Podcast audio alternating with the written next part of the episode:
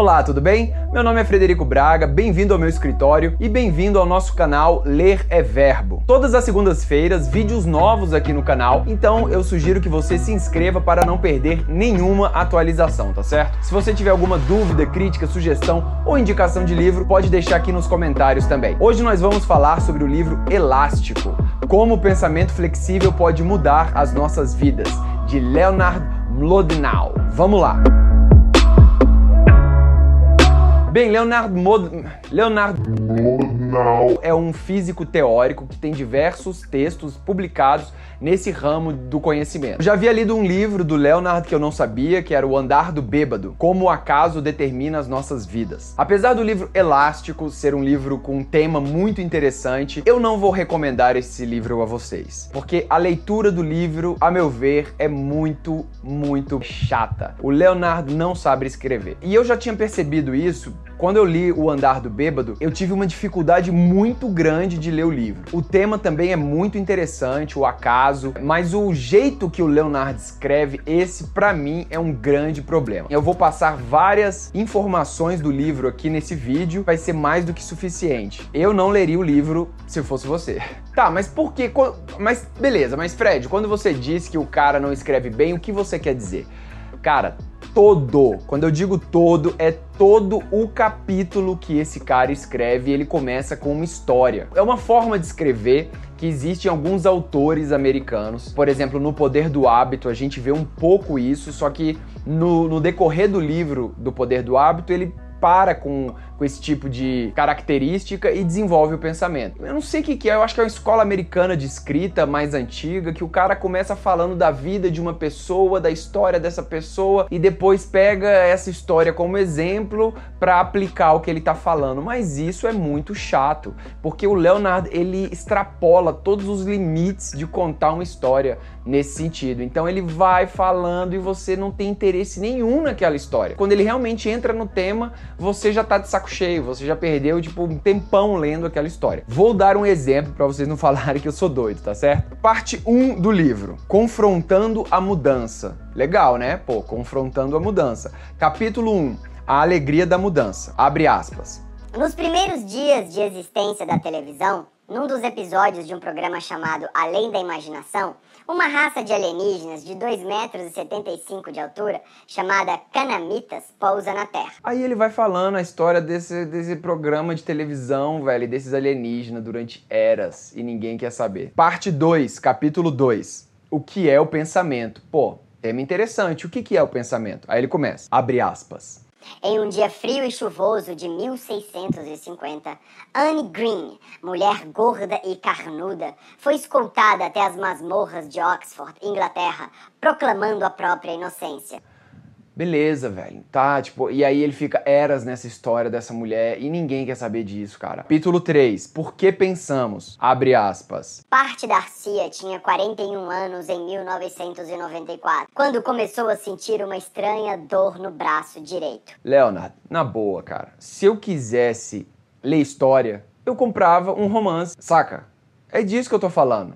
Não tem o menor sentido isso que você faz. Muito bem, depois do meu desabafo literário aqui, vamos ao livro. Leonardo, o que é o pensamento elástico? Pensamento elástico é a capacidade de descartar ideias confortáveis e de nos acostumarmos à ambiguidade e à contradição. A capacidade de superar posturas mentais e reestruturar as perguntas que formulamos, a capacidade de abandonar as nossas suposições arraigadas e nos abrirmos para novos paradigmas, a propensão a confiar tanto na imaginação quanto na lógica e a gerar e integrar uma grande variedade de ideias, a vontade de experimentar e de saber lidar com o erro. O cérebro, o pensamento elástico é você não ter medo de arriscar, é você não ter medo de pensar fora da caixa, criativamente buscar soluções que não são padrão na sua vida, deixar ideias arraigadas para trás, tentar novas ideias. Agora, uma, é, uma, uma definição muito grande que o autor faz durante todo o livro: ele diferencia o que é o pensamento analítico e o pensamento flexível flexível.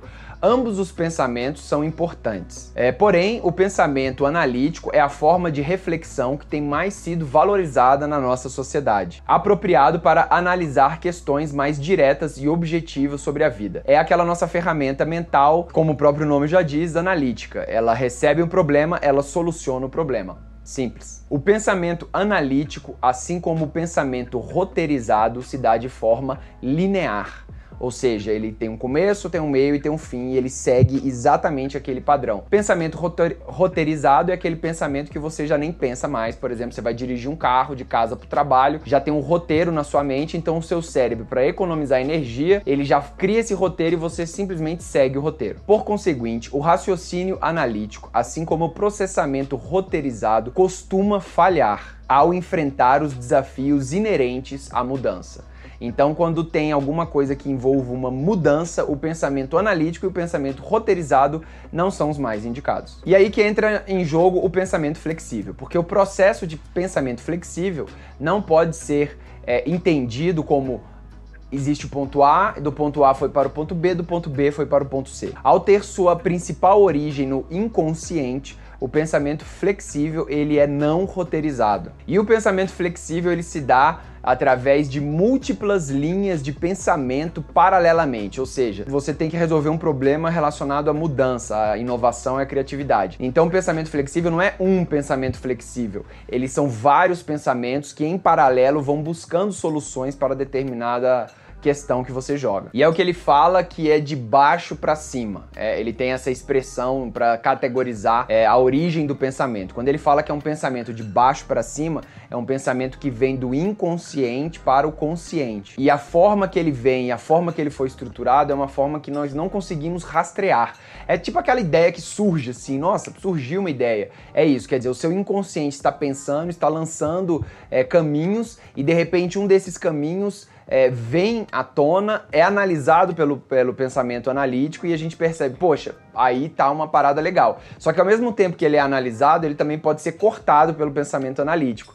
E aí tá uma questão de sabotagem do pensamento. Você tem que ter essa, essa sacada de quando surgir um pensamento flexível, você não cortar através da sua razão. Tipo, ah, isso já não vai dar certo. Sabe quando você tá com a galera assim, rolando um brainstorm, e aí de repente alguém joga uma ideia e você já corta logo? Não. Quando tem muitas ideias na mesa, a melhor coisa que você tem que fazer é proteger essas ideias, proteger esses pensamentos. Apesar de você analisar depois e eles não serem realmente os melhores caminhos, eles trazem novos substratos e trazem ideias novas que, de repente, se você deixar de lado essa sua análise, pode ser um caminho bom, sim. Por exemplo, quando, quando eu te pergunto assim, onde fica Paris?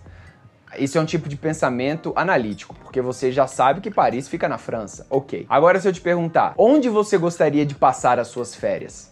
Aí já não é um pensamento analítico, porque você já vai ter que pegar sentimentos, os seus gostos, sua história, as suas vontades e começar a juntar e a começar a amarrar um monte de pensamento para você responder para mim aonde você gostaria de passar suas férias. Tá, e por que é importante o pensamento flexível nos dias de hoje? Porque hoje o nosso ambiente físico e intelectual está mudando sem paralelo. Estamos com uma corrente de informações e uma corrente de novidades e nós temos que nos desapegar de pensamentos antigos e abraçar e criar formas novas de pensar para podermos viver nesse mundo contemporâneo. Então, o que esse livro propõe? O propósito desse livro é examinar esses caminhos mentais, os fatores psicológicos que os afetam e o mais importante de tudo, as estratégias práticas que nos ajudam a exercê-los. Tá, e como aperfeiçoar o nosso pensamento? O autor diz que a maneira mais prática de fazer isso é melhorar o pensamento como um todo, seja o analítico, seja o flexível. E como você faz isso? Você tem que se tornar mais consciente consciente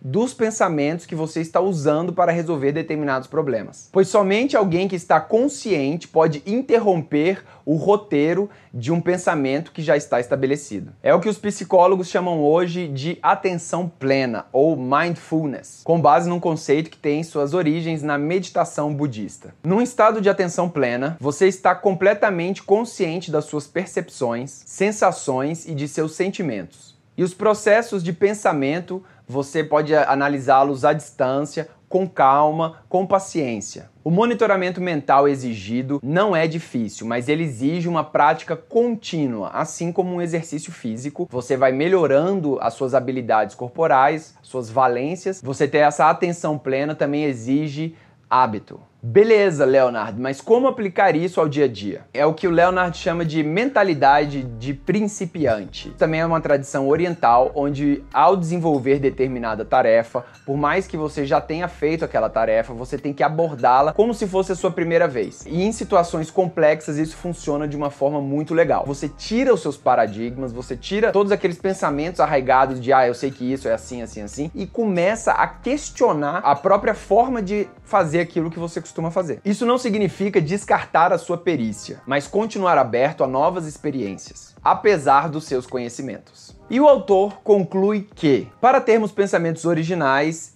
é importante que deixemos as ideias fluir e depois vamos nos preocupar com a qualidade ou a quantidade dessas ideias. É o famoso brainstorm, né? Ou como alguns chamam, shitstorm, chuva de merda, porque você tem que colocar tudo para fora e o mais importante, você tem que criar um ambiente, principalmente se for colaborativo, em que falar merda não seja algo ruim, seja algo natural do ambiente, porque dentre aquela chuva ali pode surgir alguma coisa boa. E com certeza vai. Muito bem, pessoal. Então, se você é como eu que não gosta desse tipo de livro de história, não leia Elástico, porque as ideias principais do livro estão aqui. Existem outros dois livros que eu já falei aqui no canal que podem suprir essa lacuna se você tiver interesse no tema, que é Mindset a Psicologia do Sucesso e O Jeito Harvard de Ser Feliz, tá certo? Leia esses, são melhores, a leitura é melhor. A você eu quero deixar o meu muito obrigado por ter assistido o vídeo até aqui. Lembre-se, inscreva-se no canal, todas as segundas colocamos vídeos novos. E se você gostou, dá sua curtidinha. E se você acha esse tema interessante para que alguém escute, compartilhe esse vídeo, tá certo? Se você quiser, você pode me seguir no Instagram, FredMuito. Obrigado por assistir e até o próximo vídeo.